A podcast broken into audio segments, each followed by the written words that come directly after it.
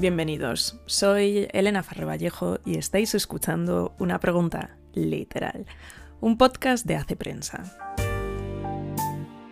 Bueno, el capítulo de esta semana surge por una pregunta que me hicieron hace relativamente poco de cómo organizo mi biblioteca.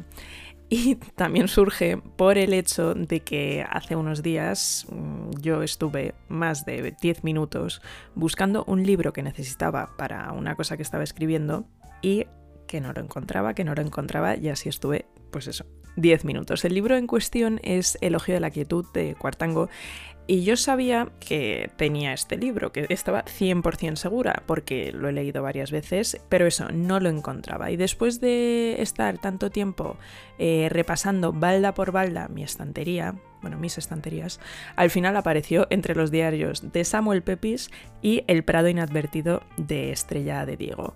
Creo que con esto uno ya puede deducir qué tipo de orden tiene ahora mismo mi biblioteca, es decir, ninguno.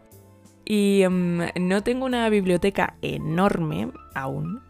Y em, nunca he contado mis libros, pero mm, supongo que estará en torno pues, a los, no sé, 800 o así, mirando así un poco de reojo. Más o menos.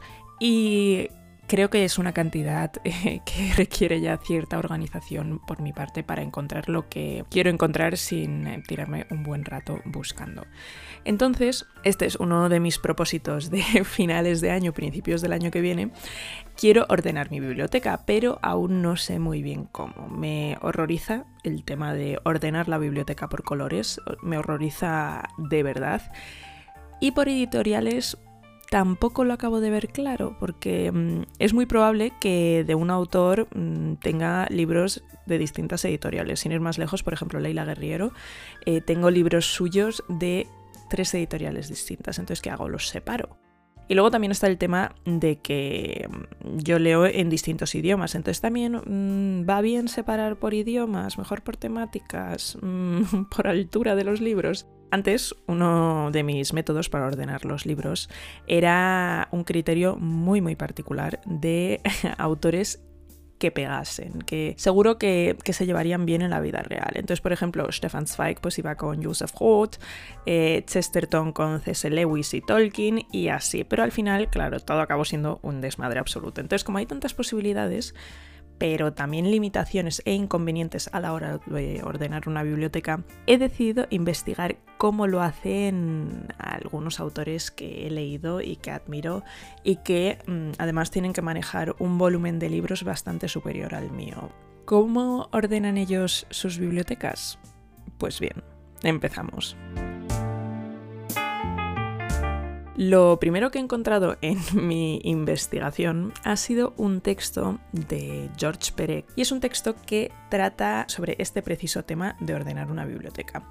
El texto se titula Brief Notes on the Art and Manner of Arranging One's Books y os dejaré el enlace en la descripción del capítulo por si alguno os interesa. Resumidamente, Perec comenta que hay muchas formas eh, de ordenar los libros eh, alfabéticamente, por continente o país, por color, por fecha de adquisición, por fecha de publicación, por formato, por género, por grandes periodos de la historia literaria, por idioma por prioridad de lectura o por encuadernación. Y escribe, ninguna de estas clasificaciones es satisfactoria por sí sola. En la práctica, cada biblioteca se ordena a partir de una combinación de estos modos de clasificación, cuya ponderación relativa, resistencia al cambio, obsolescencia y persistencia confieren a cada biblioteca una personalidad única. Partiendo de, este, de esta preselección de categorías y después también sabiendo que, claro, su, eh, sus distintas constelaciones hacen a una biblioteca ser muy personal, Susan Sontag ordenaba sus libros por temas, o en el caso de la literatura por idiomas y cronológicamente, pero nunca alfabéticamente. Además tenía también una sección para literatura inglesa, otra para literatura española, italiana, japonesa, griega, china, rusa. Y luego también tenía otras secciones para, según comentó en una entrevista em, al New York Times, historia antigua, judaísmo, una enorme biblioteca de cristianismo primitivo, seguida de la Edad Media, filosofía, psiquiatría e historia de la medicina. Y al parecer sus propios libros los guardaba en una pequeña habitación para no tener que mirarlos. Después tenemos a Samuel Pepys, el vecino de Cuartango en mi biblioteca, que era famoso por ser muy meticuloso con su biblioteca personal. Antes en la selección de Perec había uno que era por eh, clasificar por formato. Y uno se podría preguntar, ¿quién hace eso? Pues bueno, lo hace Samuel Pepys, porque él limitó su colección a 3.000 volúmenes exactos y los número y ordenó por tamaño, siendo uno el más pequeño y 3000 el más grande. Y al parecer Pepis estaba tan convencido de su sistema que estaba dispuesto a hacer todo lo posible para mantener todo perfectamente organizado y ordenado. Entonces cuando coincidían volúmenes de distintos tamaños, Pepis hacía tallar bloques de madera para emparejar los volúmenes más pequeños y elevarlos de modo que coincidiesen en altura con sus compañeros. Eh, se podría decir que esto es compromiso con un sistema de organización.